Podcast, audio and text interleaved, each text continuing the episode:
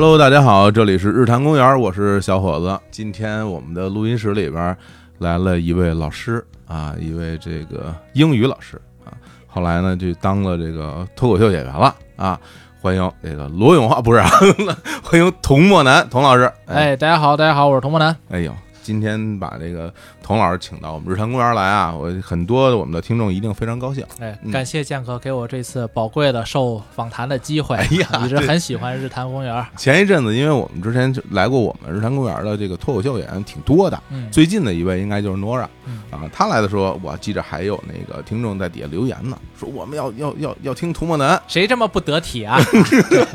不合适啊，不合适，不太合适啊。但是呢，我后来因为今年的那个脱口秀大会。的第四季啊，如果大家都看了的话，也看到童童木兰在上面有很多的表演，对，然后也收获了很多粉丝。然后我自己也是在看，呃，其实，在那之前我就看过你的那个演出，但是仅限于在网上，因为当当时你是在那个单立人的那个比赛，是二零一九年，对，当时你讲了一段那个就是什么带着学生是吧，什么蹬死这帮小兔崽子，就那一段，我说，哎呦，我说这哥们儿新人没见过，讲的真好，我就留下了这个印象。所以今年这个，呃，第四季脱口秀大会第四季你上了，然后我觉得，哎呦，这个也上了，我也很很关注啊，看观众这表演。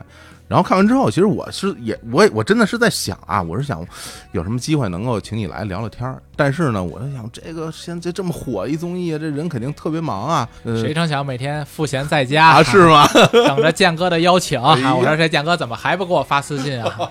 终于在某一天的晚上，嗯。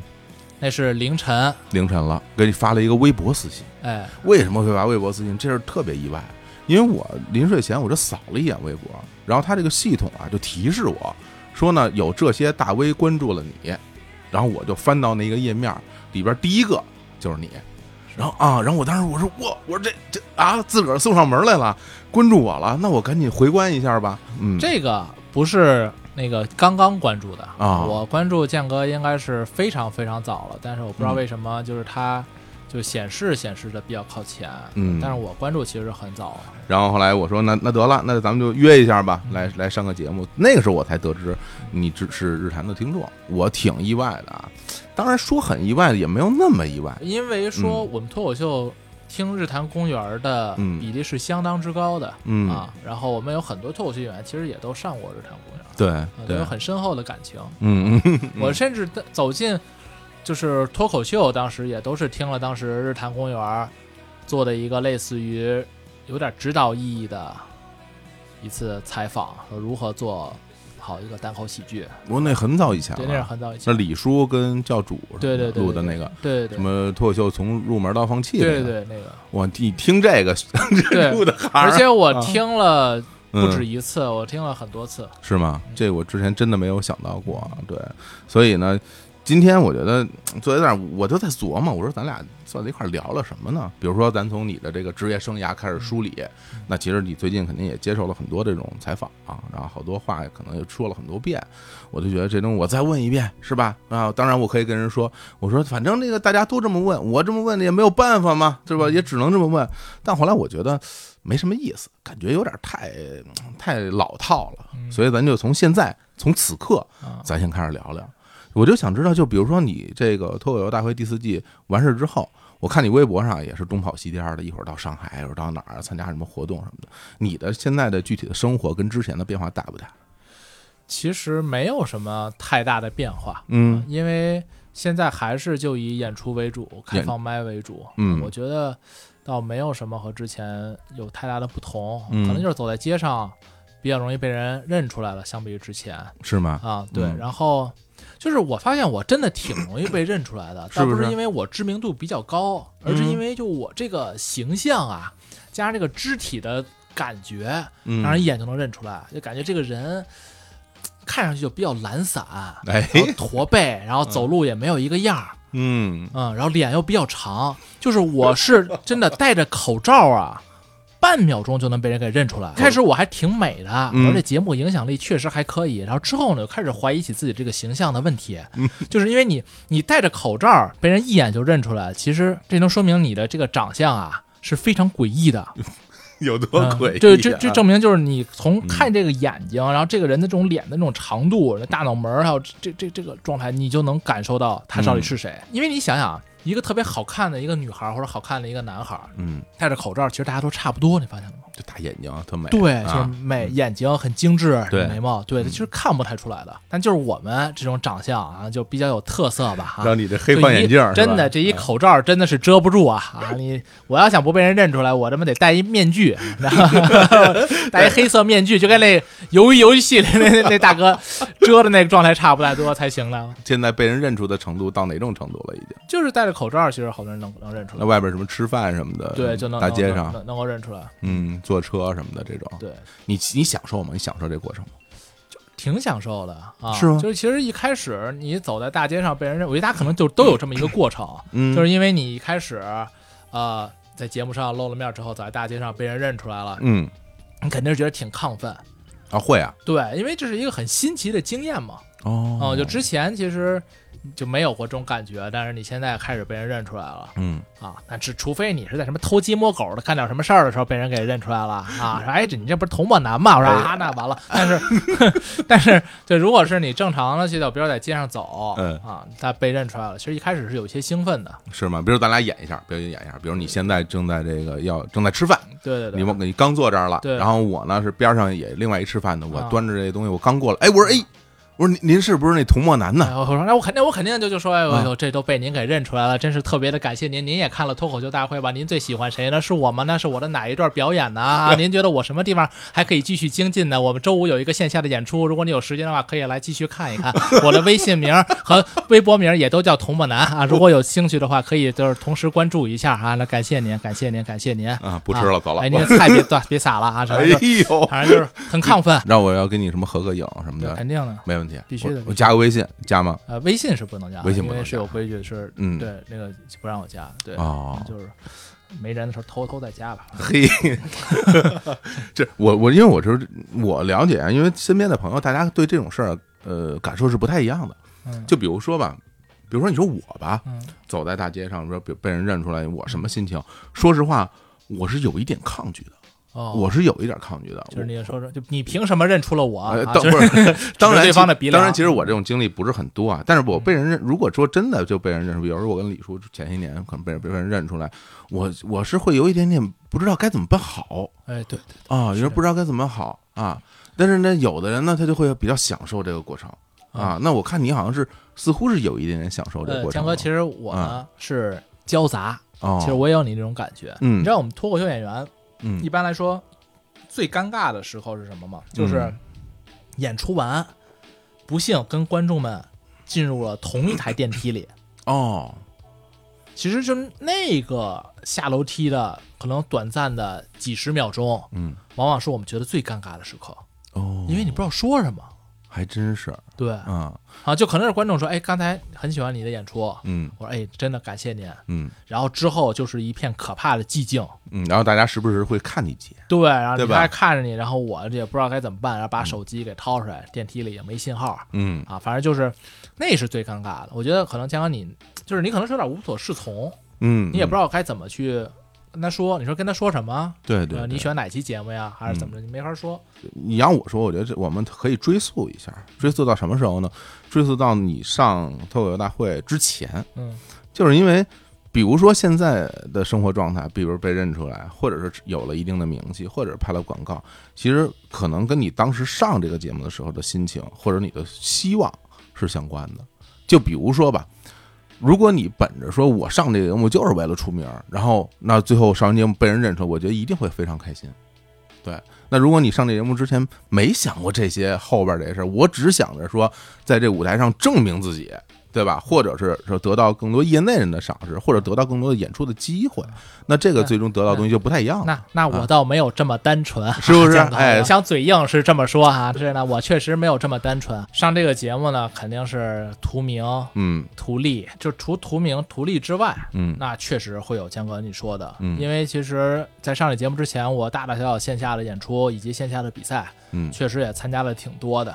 对，我线下的演员，我基本上也都跟他们同台过，但是我很少能够有一个机会去和效果呃特别顶尖的演员们嗯。在一起去演出，嗯。或者在一起有一个机会一起同场竞技，嗯，所以我就会觉得脱口秀大会对我来说会是一个特别大的一个提升。嗯。而且，呃，我如果说一直在线下演出的话，我只能通过想象去想象脱口秀大会的舞台是什么样子，就是线上和线下到底有什么样的一个不同。对啊，我肯定永远是纸上谈兵是啊，所以只有真正站到那个台上，才知道。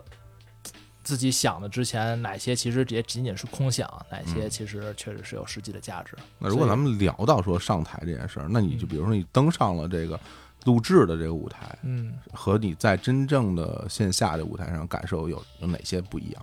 其实我觉得我就是更紧张，紧张啊，对我真的就是更紧张，因为我这个人是有特别强烈的面对摄像头、面对录音的那种恐惧。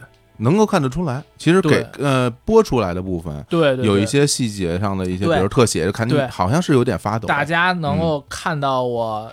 其实有时候演出的那个部分，嗯，大家看得到不是那么的明显，也能感觉到，演出还好，但往往是非演出部分。对，就比如说我坐在台下的时候，就一言不发的时候那种感觉，或者你刚演完，看着刚演完，对看着导师茫然失措，对。啊，汗流浃背，嗯。啊，泪水流进眼睛里，不是汗水流进眼睛里，不知道是泪水还是汗水哈、就是、就是那种感觉，大家能够看出，就是其实我在那个时候是更慌的，是吧？因为我在一个演出里，我反而就还好，因为那个东西其实还是给我安全感，我毕竟演过可能挺多次了，嗯但是在一个需要你。即时的去回答一些东西的时候，那个时候我往往会比较慌张，嗯因为我可能从小就会感觉一个摄像机对着你，你说的一切都会让我有一种覆水难收的那种感觉。那么认真吗？因为我觉得这个东西在记录下来了，嗯今天没有对着这个话筒，嗯嗯，那就是一起来吃个饭。嗯那我觉得咱俩说的一切东西都没有被追溯的可能，啊，没有会被留存下来，当成一个证据，然后被发现的东西。所以，嗯但是一个摄像机，一个录录录音笔，会让我觉得，我也说很多东西，我要变得很小心。我说这个东西会被很多人很多人看到，嗯我要考虑到，就是会不会伤害他们的情感嗯啊？我还在意大家怎么来看待我啊？比如说，那我说这个东西，大家会不会觉得我有点太猖狂了？嗯是不是觉得我回答的有点太笨拙了嗯啊？会不会有点回答的太慢了、太迟钝了？嗯。然后好多这种东西会困扰着我，然后这个这种东西困扰着我，就是因为我我我是会在意别人是怎么来看待我自己。嗯，啊，因为我在听你的那个脱口秀，就是你的这个作品的时候，我其实感觉到两种比较极端的情绪。嗯。一种情绪就是像你所说，就是你可能会有一些怯懦的东西嗯。放在这里面，嗯。比如与人为善啊，或者嗯。小心谨慎的、对。小心翼翼的这种东西在里头。但是另外一方面，我又会觉得你在这个下面还有一股子那种那股子劲儿，就随时要爆发一下，嗯。随时我要我要我要来一下的那那个劲头，其实我也是能够感受到的，嗯。就是它并不是一个单纯的。是一个呃忍让或者闪躲的这么一个状态，还是有有我那种啊是有一些背后的恶在里面的，就是他那种劲儿其实是那种嗯呃是那种不是那么善良、嗯，单纯的那种情绪，嗯可能是反叛还是什么？你哦会把它归结于所谓的不善良或者恶吗？反正就是一种或者说对恶的，就我我心目中恶的一种恶意。啊，我明白嗯、就就就是比如说可能一个劫匪劫了我的学生，嗯。那那个劫匪其实是我小时候一直到现在吧，嗯，我都特别害怕的恶势力的这么一个形象，明白，所以我特别希望把我的很多的恶意去释放在那样一个劫匪的身上。明白，嗯。所以我在设计的剧情的时候，你会发现我从那种剧情上，我想找到一种发泄的那种爽感，对，就是我希望一个特别单纯无辜的一个孩子，因为他的某项特质，而让那个恶势力反而成了吃瘪的那一方。嗯啊嗯嗯嗯不管是他是一个蹬三轮的一个纽约的大哥、嗯啊，去收高价，嗯还是一个纽约抢劫的一个大哥，其实我就就就在那里，我会有一些我对他恶意的释放。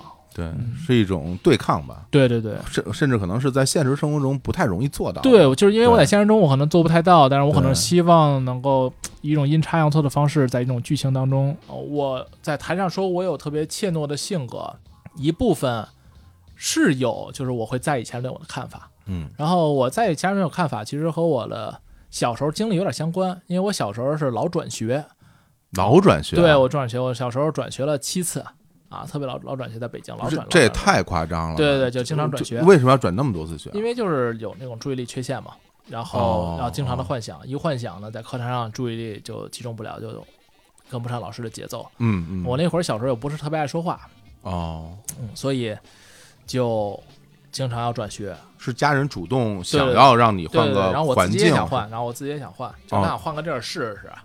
哦，你那么小时候就会有这种说换个地儿试试的这种这种心情了。对，因为家里人也会给我这样的一个建议，然后我自己有时候也会想，可嗯能就是换个地儿尝试尝试。哦，那感那最后这就是说换个地儿这个东西起效果了吗？换到最后一次起了效果，啊，嗯，换到最后一次，因为那个学校是一个超级快乐的小学，是吧？对，啊。学校大家都不怎么太学习，是吗？特别喜欢那个学校。啊，还帮大家介绍了啊，就是童梦楠是北京人啊，，对对对。然后你是九一年的是吧？，对，然后其实就是经常会转学，我就会特别在意前人对我的看法，嗯，因为我总是想要去融入一个全新的集体。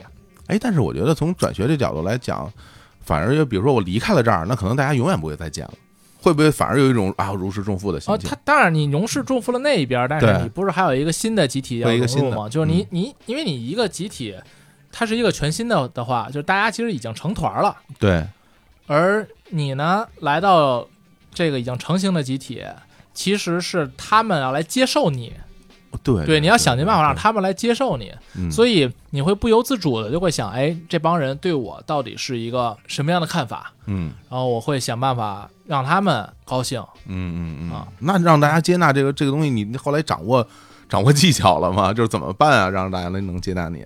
就是开始性格就变得越来越好，哦，嗯明白。因为我发现这就特别像是一个 你在逆境中求生存的感觉，然后在那样的一个环境当中，人会走向两个方向，嗯要不然他就走向一个特别自闭的方向，就是他会加重你的自闭，嗯就是你会越来越把自己封锁起来，那我索性就不再跟其他人玩了。是而我呢，是走一了，是一个就是努力求生的这么一个方向啊！就我就我就天天在走在坐在那教室里，我就琢磨，要不然大家到底怎么才能够让大家开心呢？啊，嗯就天天就琢磨啊，嗯大家都喜欢什么呀？大家都看什么书啊？然后我就也去琢磨，然后希望让大家开心。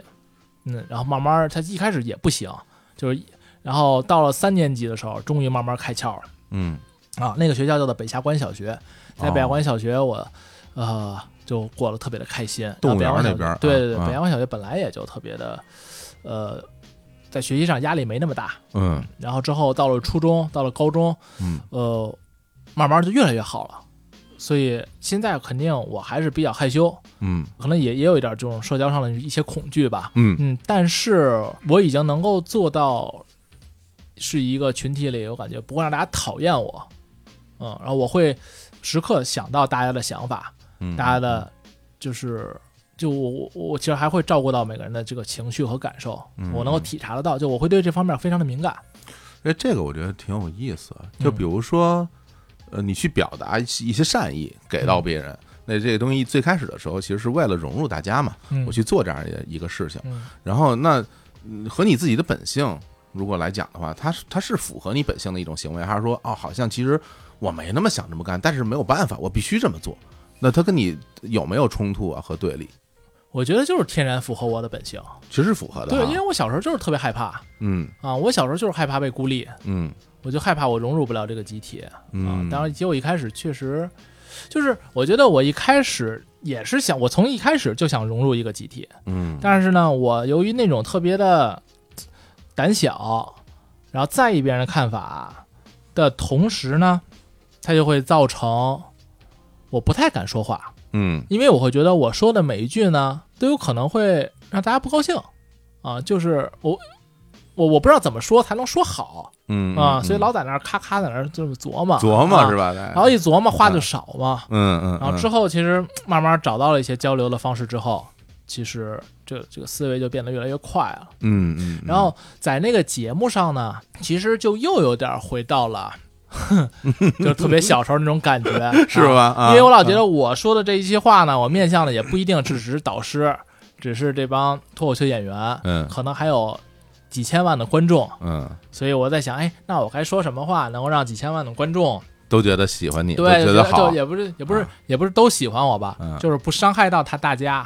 哦，你会那么在意大家的感受？对，我会超啊级在意大家的感受，哦。嗯我会想，哎，那我说什么能让大家接受我？嗯。啊，都不是说特别喜欢我吧，就是嗯。能够接受我，啊，觉得我是一个还还可以。那我觉得这咱从头讲，因为比如最开始的大学也学的是英语嘛，嗯你在节目里也讲了，然后之后就当了这个英语的老师，嗯然后教这个出国英语，对，然后从二零一八年开始，你才开始接触这个脱口秀，因为刚刚你也讲了听我们日谈的这个节目，那个时候，嗯，你最初就是开始尝试这个东西的时候，你当时是是怎么着一个过程？第一次登台什么的这种什么感觉啊？我当时就是先参加了一个培训课，培训课啊，然后参加完了培训课之后，我就想自己写一写，嗯然后去想登台。嗯然后那会儿其实，呃，比较主流的一种写脱口秀段子的是那种观察式喜剧。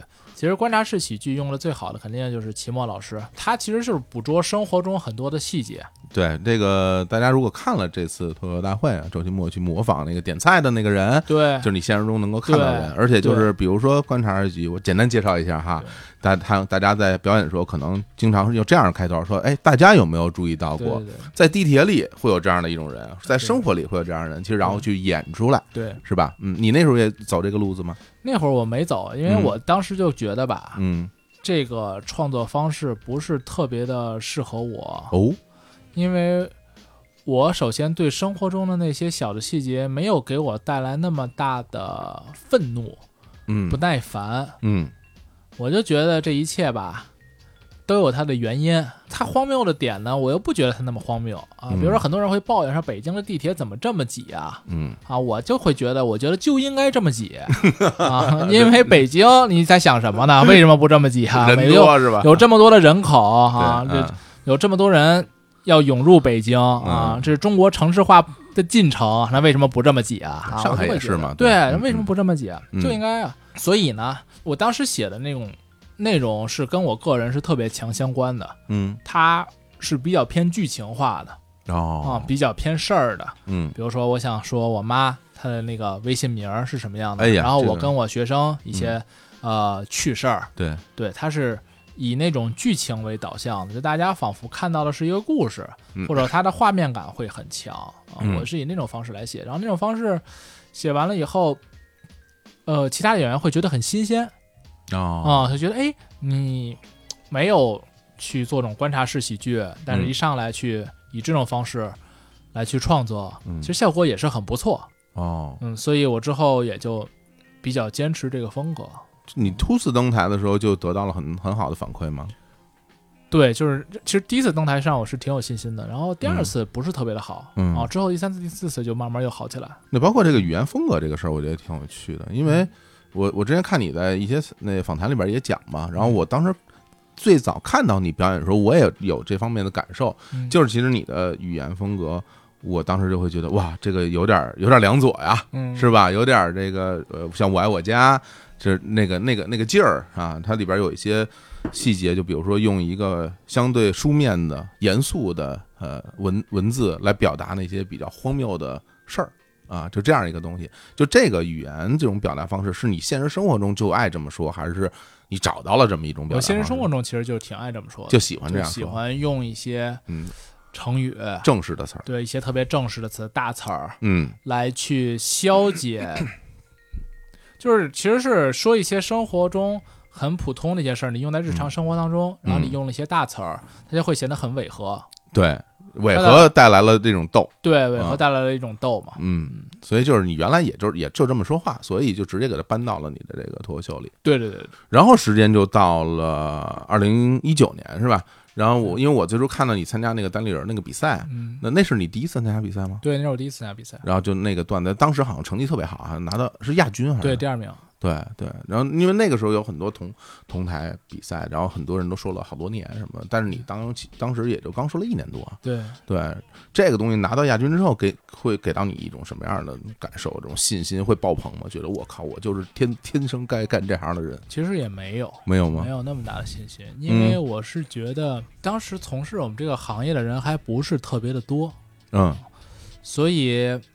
我是感觉我是在一个比较小的一个竞争当中，算是做的还不错，而且线下的比赛吧，它不定性是很多的，嗯。啊，你很少说，呃，第一个上台的人就能够拿到最好的成绩，嗯，因为他面临的压力往往特别的大嘛，嗯，我这两次。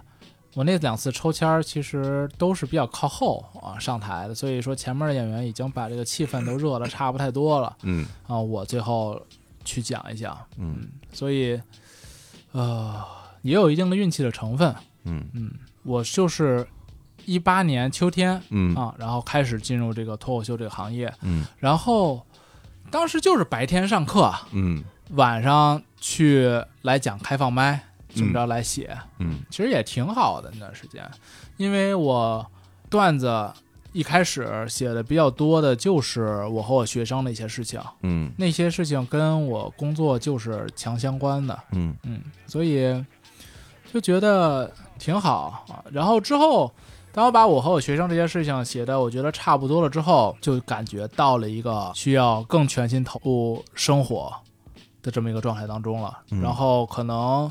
我教书这件事情就变成了一个纯粹的工作，它不能给我的创作上带来任何灵感和源泉。嗯啊，因为感觉我和学生能说的事情也就这些。嗯啊，而且老说，我老感觉就是重复性会非常的高。对，所以现在我就是一个全职的状态了。啊，现在已经是对，是一个全职状态。我可能用更多的时间去跟朋友们一起去聊聊天儿，嗯，尤其是愿意结识一些新的朋友，各行各业的朋友，嗯嗯，去感受他们的生活，来了解就大家的状态都是什么样子，看能不能获得一些灵感。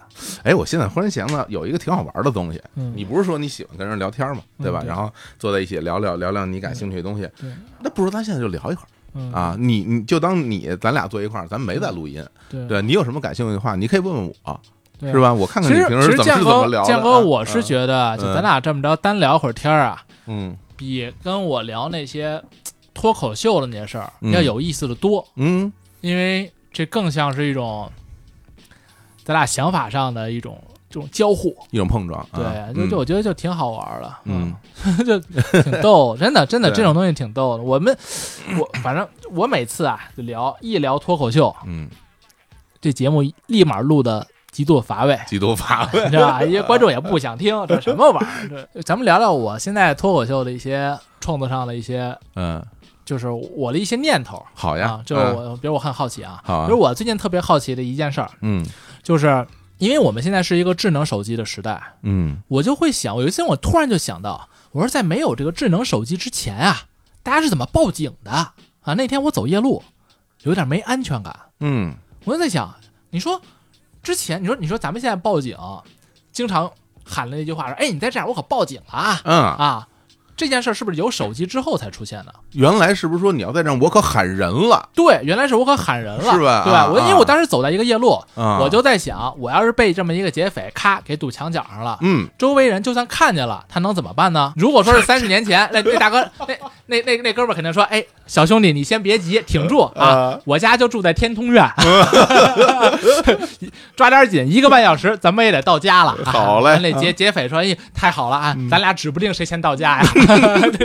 得嘞啊！你知道，因为我就会突然就想到了这一点，然后我就会想到，就是说，可能咱们现在在这个智能手机时代，嗯，待了太久，其实也没过多久，也就是二三十年的事情，没过多久，但是没过多久，已经忘了没有手机的那个时代。其实智能手机时代也就十来年，对对对，十来年。真正你像二零一零年前后，对那些能用的智能手机，对才开始用。你想，就咱们如果说从苹果一代开始，但那个时候很多的 A P P 什么的还不太能实实际上使用的。对对对，就是说你手机有的功能，那你现实生活中没有那么多使用的场景，是吧？真正能用没多长时间，但是大家已经习惯了这个这样的一个一个时代了，就觉得这好像是与生俱来的，就是天生就应该是这样。对，对吧？对，咱们就自己其实从那个时代过来的人，嗯。也淡忘了，嗯嗯，真的淡忘了。还真是，你说那个时代，你说大家是不是只能播做做几个？然后我还问了几个朋友，嗯。他们说，当时要不然就就就经常会直接把人摁到派出所，扭送嘛，对，扭送，扭送，对扭送那个年代是对，那时候是扭送到派出所，对啊把人皮带就那个裤子那皮带给脱了对。啊，然后把鞋一脱，就怕他跑，是。咔几个人摁着，扭送到派出所，对你像那个公交车上逮着那些小偷，对不都这么摁着过去，吗？摁着过去，嗯啊，，对我我家里不也有这么一段说对聊这个逮坏人，对说这个像您这个岁数的啊，要能逮着坏人，这坏人得多大岁数了？对啊，逮着还能改造的好吗？对对，那啊改造好有什么用啊？对对，这是吧？那时候还是都是这样的，，就觉得挺就觉得挺逗的。然后我就我就又在想，嗯你说现在他有朋友圈，大家炫耀一些事情变得很容易。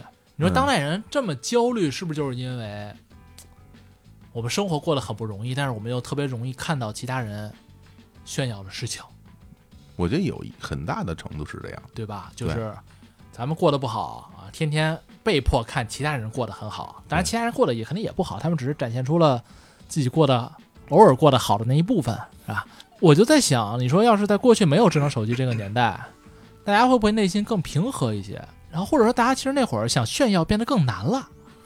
嗯，我你要让我说呀，我觉得大家其实，在不同的时期会有不同的状态。就比如说像我父母，嗯。他们年轻的时候嗯，很是很难炫耀的，哎。因为大家都一样，对，就是大家住的都是一样单位的宿舍，嗯嗯。然后挣的钱也基基本上一样多，嗯，吃的东西也都基本上，你有钱你也没地儿花去，对。你买不着那些高高额高价的东西，但假定对吧？啊，假定啊，嗯。就比如说可能在八十年代的时候，嗯你突然咔弄了一辆奔驰车，嗯，但你其实是没有一个机会，很快速的让你所有的社交网络的人全部知道你有了奔驰车的，那不会了，对吧？对。其实你就没有这样一个渠道了，你你只能开着奔驰车一家一家去串串门儿，对。对不对？大街上转哎啊。哎，你还不能上楼，哎，你下楼下楼下楼，带了一箱苹果，你你自己咱俩一起扛上去，然后咔把后备箱打开，奔驰啊，真的，就你变得很费劲。嗯嗯嗯嗯，然后，所以那个年代大家才特别想开同学会嘛，嗯，对对对对吧？对你一开同学会，你才有机会把这奔驰车开到那个饭店去你，钥匙才能摆在桌子上，对才能摆到桌子上，你才能立个大哥大，咔往那儿一放，对对才能跟同学们说。所以那混得好的人会主动组织吗？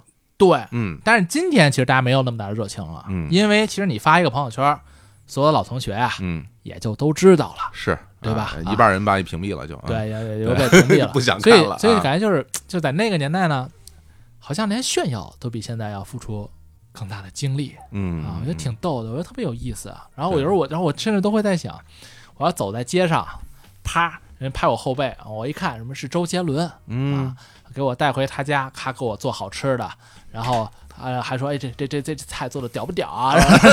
然后吃不吃香葱啊？然后什么之类的。然后弄完了以后，我要是现在有智能手机，我好歹能拍个合影，嘚瑟嘚瑟发到朋友圈吧。嗯，那个年代，你要是不扛着一个相机上街啊，你怎么拍照啊？对，然后结果呢，我只能跟他依依惜别。到了那个办公室，我跟我们朋友说、朋同事们说，那那那个，你猜我今天见着谁了？见着周杰伦了，还给我啊，他说啊，怎么这这我说周杰伦还给我做饭了呢？哦啊，我那同事就说还大同事哈哈大笑说，那林俊杰还给我推过背呢。那就是 刘娃给我洗过脚呢，对，对对，说这这追星追疯了哈。嗯所以我觉得就挺逗。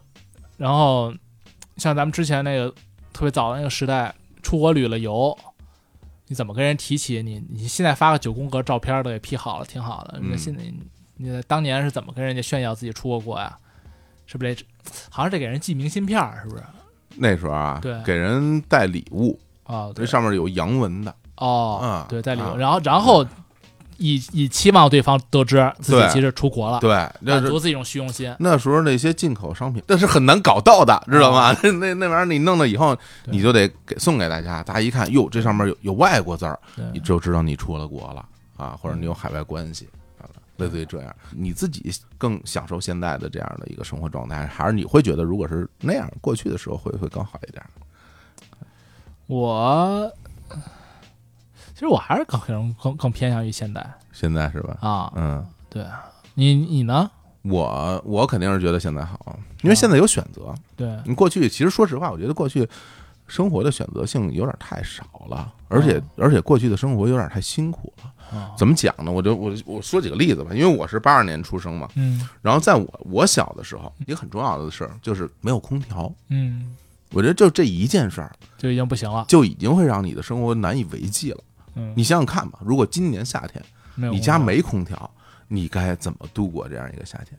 对啊，大家现在已经其实真的淡忘了。对大家已经不记得没有空调的夏天是怎么过来的了。对对，而且我小的时候，一开始家里住的是那种呃公司的宿舍那种平房，不是那种那个胡同，它是一个、一个一个工区或者一个院儿，它盖了一排一排一排连排平房啊，连排别墅啊，就是 那种平房。那冬天取暖，那真的家里就是炉子呀啊，那个就是你只是靠那个东西来来取暖，屋里是很冷的。那跟现在你家里动辄有的人家里还有什么地暖什么的，那你怎么比啊？我觉得差的是特别特别多的。记得当时没有空调的夏天，你的感受吗？我说心里话不太记得了，就不太记得你得说为什么人会就是，其实也你说能有多久？没多久，你几岁家里安的空调？我家安空调我印象很深，我家搬楼房安的空调，一九九六年、九六年，九六年或者九七年，那那会儿你是十几岁，十四、十四、十四，连连三十年了，已经二十多年。对，但是其实你已经忘了没空调的日子已。经不太记得了。对，而且那个时候家里才有电话，而且我相信你上大学的时候，大学里也不可能有空调的，没有的没有。的，没有的。所以大学四年，如果是住校，因为我当时就没空调，嗯那就更接近了。那会儿是零九年到一二年，我上大学嘛，嗯，那段时间都没空调，四年我都不知道我怎么扛过来的，你不知道啊？记不住了。哦，我是能记住的，因为我那时候就是印象是很深的，就是我是会觉得太痛苦了，因为我在上海上大学，哦，巨热无比，嗯然后就一天要洗十几个澡的那种，就是每天就是恨不得只穿个内裤在在宿舍待着，然后出去就洗澡什么的。但是小的时候其实也也一样会很痛苦，但你就不记得了，就就忘掉了那种冷热是吧？包括大家生活这种便利性各方面，我觉得现在生活就是很方便啊。你你你试想一下，如果我们现在生活没有外卖、没有快递什么的，大家很多人已经没法生活了。对，嗯，就是我觉得，就算是那种歌里唱的什么“从前慢”，什么、嗯对，什么车马慢啊，什么一生只爱一个人，啊我老觉得就是，就是搞到感觉就是，如果你回到过去，该慢的事情啊，可能是慢下来了，嗯但是问题是好多不该慢的事情呢，它它也都给慢下来了。对，这有点受不了了。我就是啊，而且所以我现在就经常会在想，就我我特别老特别喜欢想那些十几二十年前嗯那些没有的东西，嗯。然后它所带来的不方便，一定会让我们超级的诧异，嗯，你很难想象。嗯我不知道，就是如果年轻的听众听到这个，大家会不会会有会有共鸣，或者说能不能感受到？哎，不知道嗯会不会有共鸣？对我其实一直有一个疑问，因为刚刚在聊，我也没有搞太明白，就是说，就是说你你在台上表演，你最终是是想取悦自己，还是想取悦别人呢？就是你想让谁开心？就我觉得这俩就是辩证统一，怎么讲呢？取悦了别人，自己也就开心了。那我觉得还是取悦自己，对，就本质上其实就还是取悦自己。还是想让自己高兴，就是对因为你高兴了，所以我高兴，对，对吧？我看见你们都高兴，所以我才高兴。他是那种就是获得别人关注，嗯那种极致的虚荣，其实就是我上台就是一种虚荣心在做驱动。你会觉得这是虚荣吗？对，就是、反正不是奉献啊啊，不是那种美好的品质，嗯就是我希望大家来看看我，看看我，看看我、嗯嗯啊！你看我是不是挺幽默？嗯你们来听听我，然后大家他们一高兴，其实那种高兴，他们笑呢，就更像是一种对于我的认可嗯啊，然后。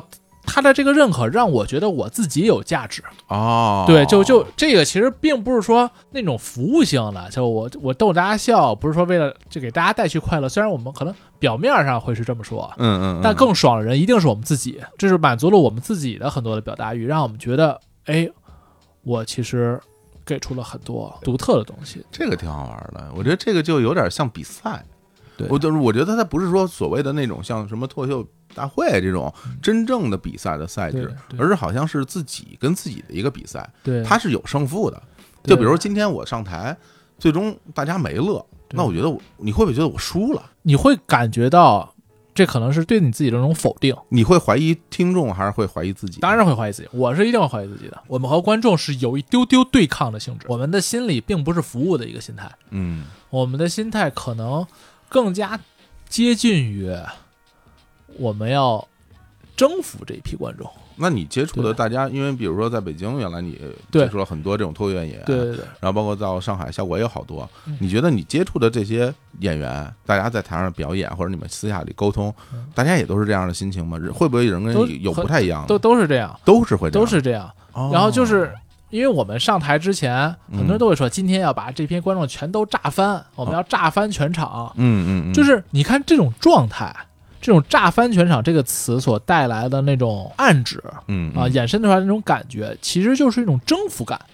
还真是，对，是一种征服全场，而不是说大家没有人会上场的时候说，哎，我今天要把观众们都伺候好，你知道吗？你知道，就我不要我哎，我今天一定要为大家奉献出我这最最好的服务啊！这就就不是这样的，这怎么还有志愿者呢？这对，个，这还有志愿者，不是志愿者的心态，他是那种心态，所以你看啊，就是这个东西就非常有趣，因为很多人在舞台上表演的那个整个的状态是非常不一样的。对，有的人是那种非常大气场，说今儿就来看我吧，对对对，是吧？然后有的呢是怯怯懦懦的，更缩缩起来的。对但实际上，在你看来，大家其实都是想去控制这个舞台。对，其实本质上就是在控场，就大家控制住这个舞台，然后嗯让观众跟着自己走嗯嗯啊，然后带动观众的这种情绪。嗯嗯啊，所以你看这个舞台上的脱口秀演员，其实 他进入那个状态之后，这场完美的演出，你会感觉到他是那个引领者，对对，他不是伺候人的那一方，他是引着观众来走的。嗯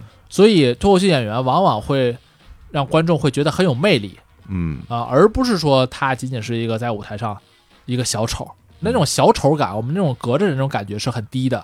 嗯，就观众很多观众为什么会喜欢一个脱口秀演员？其实好多时候并不是单纯的说他是很好笑，而是觉得他的这种观点和洞察是特别的独特的，他他是从这方面是能散发魅力的。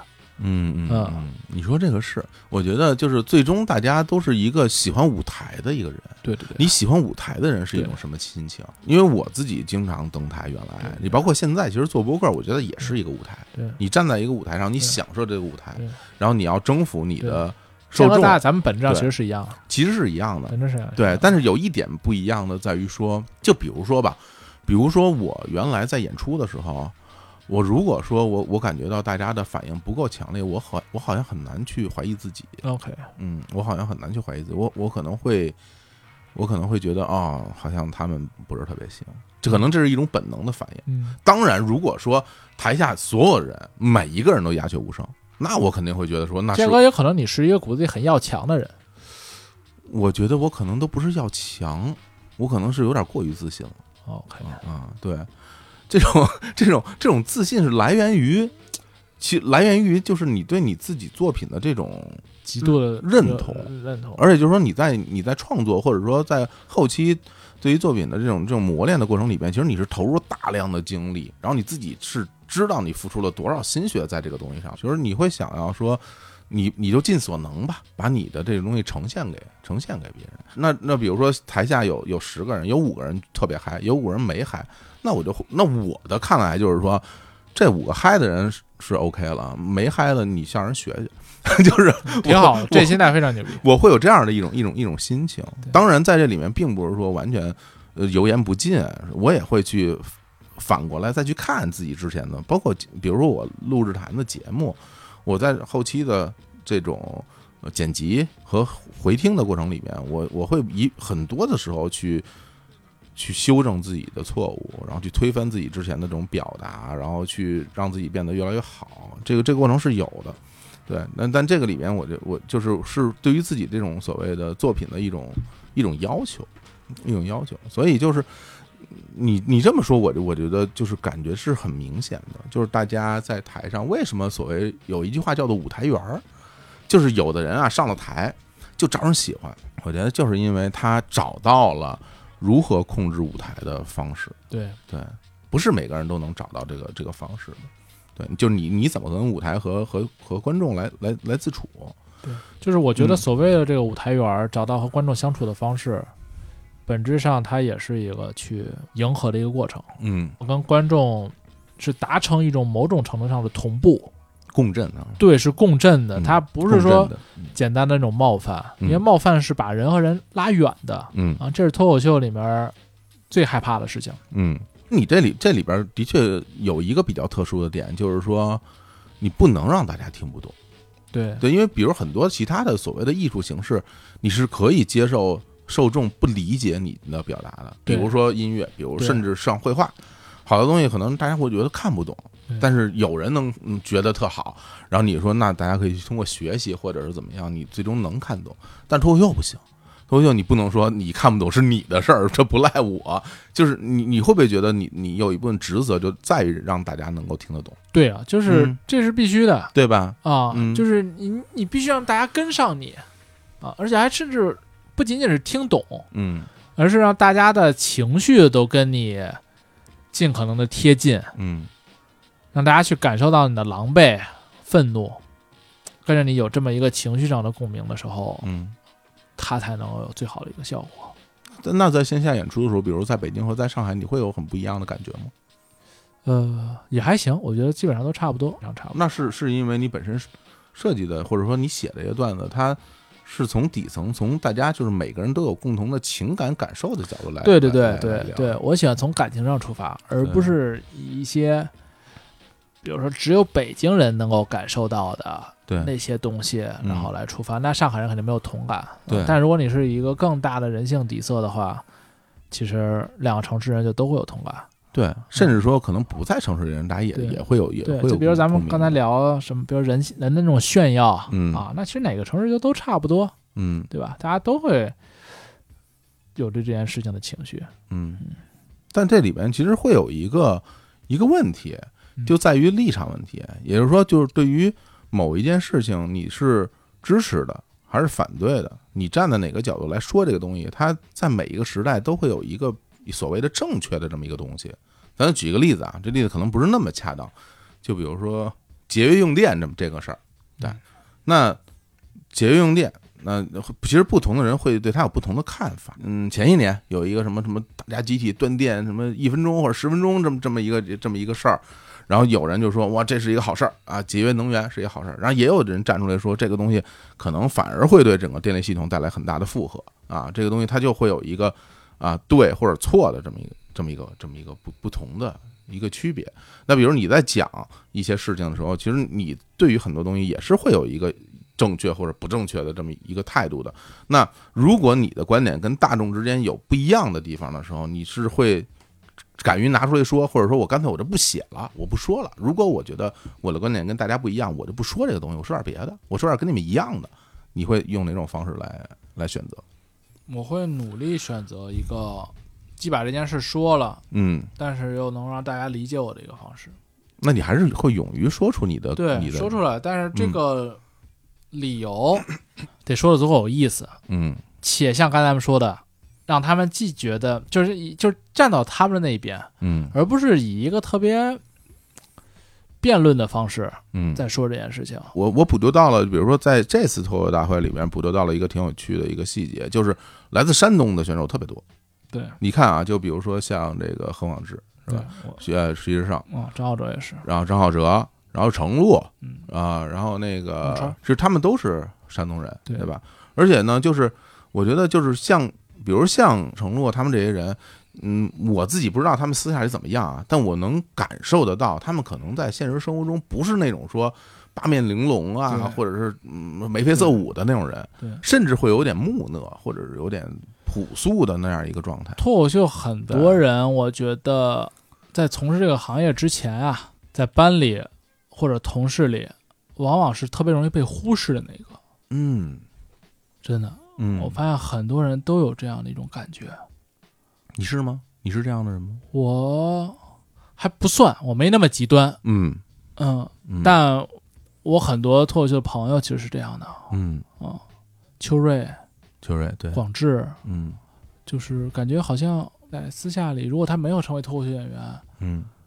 你可能真的不太会特别强烈的去关注他们，你不太会了解他们的所思所想，嗯但是你可能看不到他们体内蕴藏着极强烈的表达欲，所以他们会对那个舞台有极大的渴望。我觉得就是脱口秀舞台就特别像是咱们小时候看联欢会，我觉得看联欢会的时候，孩子们一定会有分成两波，一波是我觉得我好好看其他人演出就行了，嗯还有一波说，哎，他们可真不错呀，我也想上那个舞台，我也想得到这样的欢呼。脱口秀演员可能就往往是后一波人。嗯，但是有可能你想上，但是你可能没有什么才艺，对。我不知道该上去干嘛。对，就是我就是为我就我我淘汰感言，我会谈到了这样的一个事情，嗯就是说我会感觉很幸运，嗯。就我怎么能够想象到，搁在五年前我都想象不到，我竟然会因为会讲笑话，登上一个全国性的舞台，被上千万的人关注到，就是觉得很不可思议。嗯因为那时候学校举办联欢会，永远是会弹琴的、会跳舞的、会唱歌的、会朗诵的，在那上面。我说我怎么可能站上那样的一个舞台呢？而且我又觉得很绝望，我很多时候唱歌不好听，再怎么着也练不出来。嗯，对。但万万没有想到，竟然能够因为就会讲笑话，被这么多人关注到。所以你说这个东西让我想到一个事儿，因为上回诺亚来的时候，我们也聊过这个事儿，就是说，呃，他得到一些负面的评价嘛，大家就会觉得说啊，你看诺亚你人长得又漂亮是吧，家境又好，工作又好，你这这是负面的评价呀。对啊，这是你听完啊，说你的生活这么幸福，你在舞台上就没有什么可以表达的东西，或者是说你的这些幸福不能引起大家的共鸣，因为只有共同经历那些不幸的人才会得到这些共鸣。就幸福的人，你说出来感觉像是在炫耀，就是不原话可能不是这样，但是意思是这个意思。那比如说，就像你刚刚讲的这个这个这些几点，比如说大家可能很喜欢的这些脱口秀演员，他们可能在现实生活中的确会遇到一些没有那么顺利，或者说没有被人关注到的这样的一个一个经历。那这个东西是不是就是他们之所以能成为一个好的脱口秀演员的一个大前提？换句话来讲，是不是生活幸福的人就不能说这个？嗯美国脱口秀演员一般来说，就咱们所能知道的，现在那些都已经是挣了大钱的了，嗯，都已经是在网飞上出专场的，已经挣了大钱了。对，他们在我们看来就是幸福的人啊。那他们既然能说，你像路易 C K 应该比脱口秀大会所有人都有钱吧？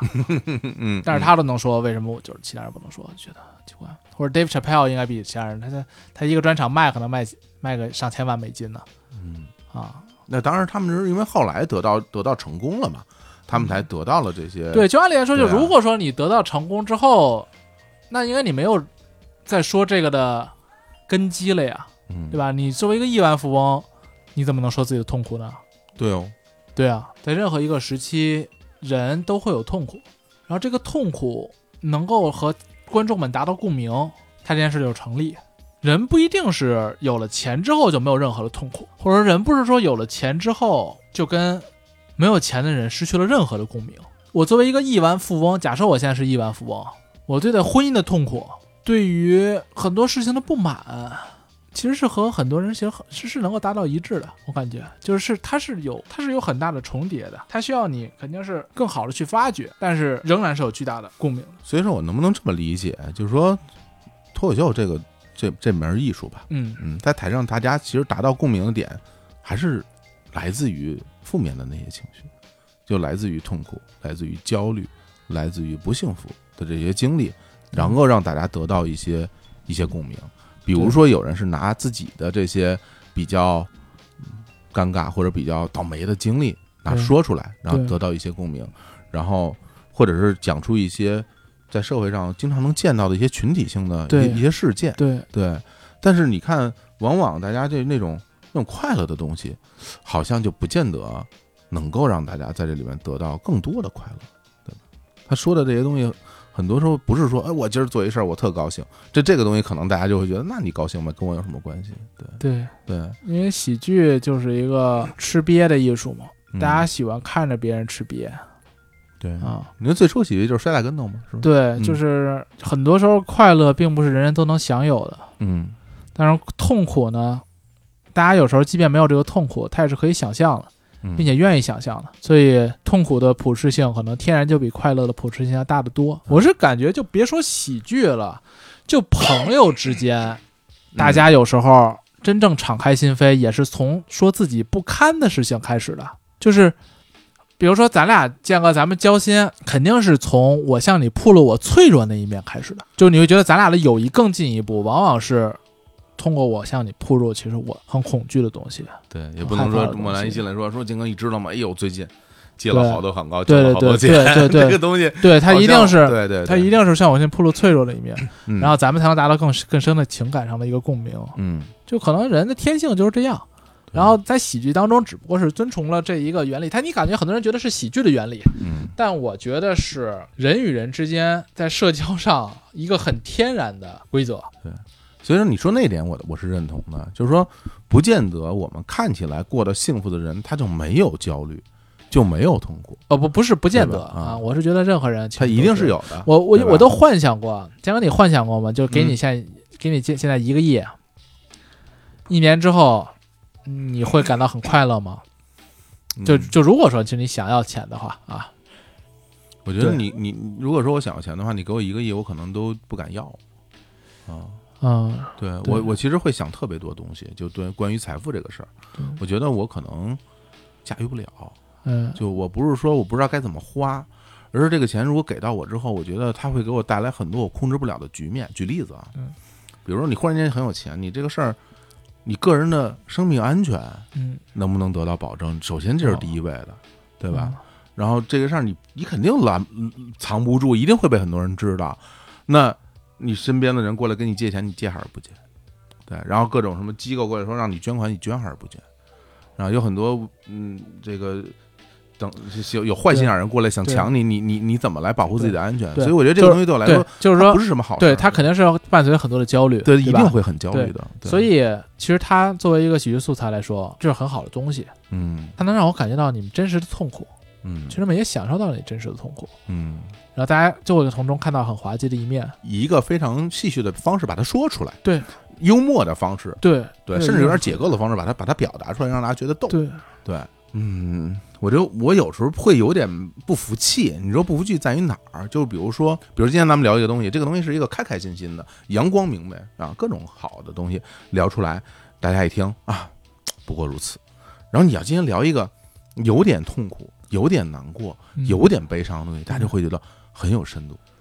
对，对我而言，我首先我不这么认为，因为我会觉得不同的情绪，你反映出一个作品，无论是绘画、音乐，还是博客，还是脱口秀这东西，只要你把它表达的足够好，你的技术足够好，这个东西它它都是成立的。但是它能不能打动人，这就不一定了。往往是那些看起来有点难过的东西，就更能打动人。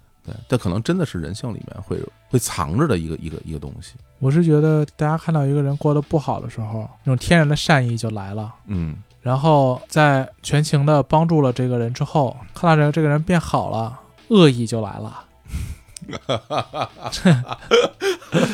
人性啊啊！嗯，所以为什么有那么多悲情英雄呢？很多悲情英雄呢被大家千古传颂，是吧？你像这个刘邦、项羽，你问大家你你支持谁？很多人都会觉得，我觉得项羽是英雄，对吧？对对你曹操、刘备，你会觉得刘备是英雄，最终胜利的那一方，大家都会觉得这个人是个坏人，是吧？对吧？然后去传送那些失败的人，对对，这可能就是人性里的东西，嗯，对。所以回回到回到，我觉得回到回到说做脱口秀这个东西，我我觉得也是，就是说，你会觉得大家真的能够在现实生活中，通过这样的一场一场的演出，能够能够疗愈自己嘛？我看那个呼兰有嗯有个小采访，他说嗯他说那个说这个脱口秀是现实生活的解药。啊，或者说，我觉得哪是什么解药啊，撑死撑死了是个麻药，嗯是吧？对，那你怎么看待脱口秀这东西和大家之间的关系呢？我觉得他就是一个演员获得一个极致的表达欲后的满足感，极致的虚荣心，观众呢获得快乐，一些暂时性的快乐的这么一件事情。啊、嗯我觉得他说麻药是挺准确的，嗯。就是一个短暂的麻痹，然后之后回去接着面对自己的生活，对，没有什么治愈的，对，就是因为它解决不了实际问题，是。对，它解决不了什么真实的问题。你可能真实也没有什么问题，然后也可能有问题，然后就是说，这就是大家都会有的问题，就是其实大家都挺不容易，就感觉就是如果说每一个人把自己的痛苦都列出来啊，你反正发现反正都挺难以解决的啊，都不是说通过一个脱口秀就能够把它彻底的治愈的事情，嗯。我其实讲脱口秀，我都没太有那种就是奉献精神，说什么让大家各种责任感什么的。对我，我就是想自己爽一把，因为我就喜欢这种东西，就是它辩证统一。哦，我在想要那件事情的时候，同样这件事情也就给实现了。就比如我想要满足我自己的这么一个同时，嗯，我得到最极致的满足的同时，一定是观众也得到了极致的满足，就感觉这不就很好吗？哎，我觉得你说这事儿，我觉得特好。就是我，我其实现在会感受到你。我自己觉得最最最替你开心的一点就是说，就是一个人啊，就找到了自己喜欢做的东西，并且又挺擅长的，并且还能养活自己，这件事儿其实是特别特别幸运的一件事儿了。对我经常会感到幸运。对，而且就是以我这些年的经验，我会感到一件事儿，这事儿怎么说呢？就原来有一件事叫做“失败是成功之母”，我们小时候接受的教育就是什么。甚至什么挫折教育是吧？这百折不挠啊，越磨越锋利。我现在这些年，我我就感受到，可能不是这样的。就是一件事儿吧，如果你做着特费劲，说明你可能就不太适合干这个事儿。就是你最好就赶紧干点别的。嗯，我就觉得，如果这件事儿你真的做对了，天时地利人和，你真做对了，它一定会很顺利。他他，我看了身边很多朋友的例子。都是这样的，大家之所以能够把这事做起来，不是说我十年二十年，最后终于给磨出来了，而是往往就是你感觉这人呼的一下就把这事儿就做成了。我会有这样的感受的，所以我从你身上也会得到这样的这样的心情。但就是这个脱口秀，嗯，我也看到很多人由于特别大的坚持，嗯，获得了巨大的进步，嗯，是质的变化，我是挺感慨的，嗯。嗯。然后我打心里特别佩服那些一开始做的特别不顺利，嗯，但是至今还在这个行业里的脱口秀演员，嗯，就我从他们身上我看到了比我对待脱口秀可能我觉得更闪光的一些精神，因为我的很多动力是来自于我把这件事情做好了，他给予我的那些正反馈。对啊，而很多脱口秀演员呢，他。经历了一些冷场，甚至是更多的一次一次的冷场之后，还在坚持做这件事情。那他们靠的可能更多的就是对这件事情的热爱，就真的是把这件事情当成一个自己一定要做的东西。从这个角度上来，特别佩服。然后他们在一直做，一直做，一直做，我觉得特别的厉害。其实他们会完成质变，就有有些时候我会特别感慨，就他们取得了如此大的质变。这个的确是值得。值得庆祝的，就是因为不是每一个人都能坚持到那个时候。对，有有很多人可能在中中间这过程里面，因为各种各样原因，可能就坚持不下去了。你你不能说，你不能说有的人是放弃了。有时候他不是说我主动的放弃，而是被动的，真的没有办法了。那怎么办呢？就你可能只能干点别的了。对对，但是如果你真的能够一直。做到一定的程度，最后得到一定成功，那我觉得还是还是会非常的替他们感到开心的。我们很多演员其实是阴差阳错坚持到了现在。嗯，对，因为一七一八年其实也都想不到能够有这样的一个节目。嗯嗯，但其实是有一个好处，是因为 我们是真的，很多人是真的因为超级热爱这件事情，他没图名没图利，尽管最后也奔着名和利去了。嗯，但。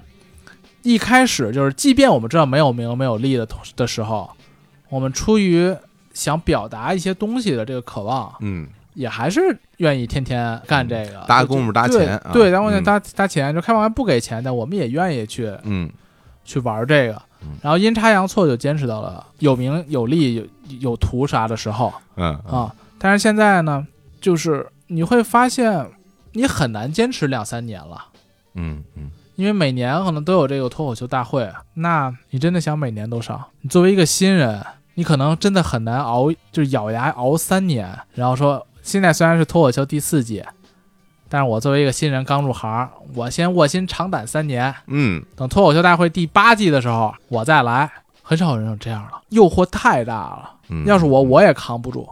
你本来也没扛住，对我肯定扛不住。对我肯但但是你之前讲了好好讲了一阵儿了，已经啊。对不是，所以我说的是，我之前是阴差阳错嘛，明白，扛到了有名有利的时候，嗯因为那时候就是还没有这个节目呢。嗯但凡有这个节目，就我也扛不住。而之前积蓄了三四年，有没有好处呢？我觉得是有巨大的好处的，它让你的心很静来去做这个。而你有手艺了，对，就是磨练出手艺，对，然后你有一些储备，对，比如说你说让我下一届脱口秀大会，你说放弃了，别参加，好好积攒一年，我也舍不得，哎，对吧？我也闹心。但是你要一直参加呢，其实会让自己很焦虑。那你说你觉得压力大，你别参加了呀。嗯，啊，那别那不行啊，那不行，我得来，那不行，那我得来。嗯啊呃，那来了之后呢？你说你这对你的创作到底是不是好了呢？就是你每年写这东西，慢慢的你就会感觉你到底是为了这个节目呢，还是说你自己像最开始一样，就是很纯粹的表达欲嗯驱动你在做这件事情呢？还有一些区别。因为那个节目在那儿，我就忍不住会去想，什么东西是适合节目这个舞台的，什么东西是适合线上传播的。就会有点会有点功利了哈，嗯对，嗯或者啊或者说明确的目的性来对我会有一些目的了。嗯所以更多的挑战是在这儿，就自己和自己的一个达到一个平衡。那最近线下演出还能办吗？就是这种或者在北京或者在上海，北京的取消了一些，其他的地方还好，还好啊，是在上海会上海会多一些。然后之后等这个状态好转，嗯，在北京也会继续演出。有没有办什么专场啊？没有没，有专场，现在暂时还还差一些啊。嗯，对，努力写呢还。而且从变相来说，如果你专场足够多的话，那你去参加比赛的时候，你的素材也很多呀。对，对啊，那周周老板人家东西多啊，你就你演呗，你你比八轮我也我也可以演啊，对吧？所以他需要前面的一些积淀嘛。对啊，嗯，我要开 肯定也是在，嗯，下一季脱口秀大会开始之前开。嗯，挺大压力的，对，对因为它需要很多的内容，对，当然嗯你可以不上下一季的节目，那你就别上了呗，对，嗯，那不就想要名和利吗？啊，对吧？你这不要求这事儿吗？那你说那你说那那是这事儿，你别上了呗，好好写你的专场不就行了吗？么的，我说就是我说那这也倒也没这个必要，哈 哈，我这也得搞起来。啊得嘞得嘞，这聊的大家，所以嗯嗯嗯人就是这种嗯欲求不满，嗯，就是这种很挣扎。就我嗯特别能够感受到自己心中那种贪婪，嗯就本质上就是这样，啥都想要。你会不会歇一歇更好呢？你可以歇一歇，那你你别上呗，嗯嗯嗯嗯嗯，但你好像你还是想上。看吧，就看，因为大家每个人对这个东西的感受是不一样的，嗯而且我我就是我从我个人的角度来来感受这个东西，我对于欲望这个东西是很正面的感受，嗯，对我很喜欢有欲望的感觉，嗯，我我可能每天当然当然。我可能每天都生活在欲望里边，我因为我觉得欲，望它代表着一种你还有很美好的预期，嗯。然后快乐就来源于这种美好的预期。嗯啊，然后达成，对。嗯，努力和达成，对。对，嗯对，所以我我觉得欲望这东西并不什么是个洪水猛兽，或者说一定要无欲则刚，我觉得这个不是字面理解的意思，对。它不是字面理解的意思，对，所以就 OK 吧，那我觉得也也就。也就期待吧，反正什么时候能够在北京或者在上海看到你的线下演出，那一定要通知到我，或者我也通知到我们各位的听众，大家到现场去看一看。好，对，好吧，那今儿咱们就跟大家聊到这儿，好，感谢大家，跟各位说拜拜。拜。好，拜拜，大家。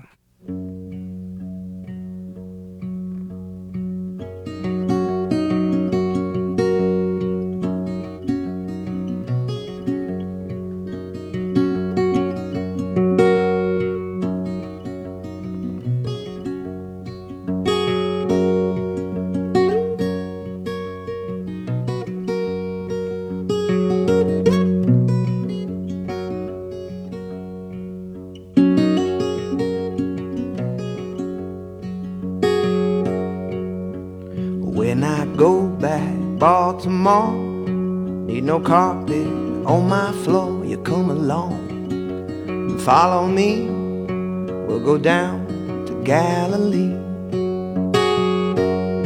Out in green, green rocky road, you promenade in green. Tell me who you love, tell me who you love. See that crow up don't walk, but he just fly, he don't walk, but he don't run, keep on flapping to the sun. Howling green,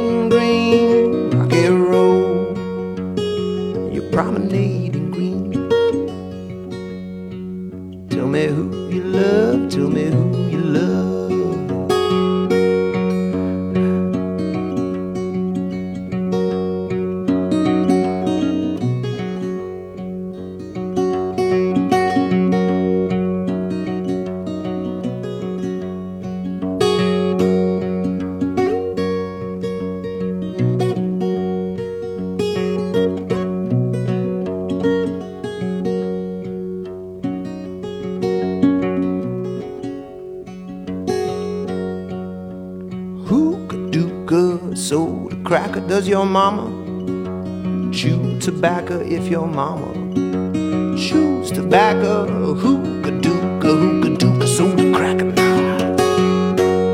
Howling green, green, rocky road. You're promenading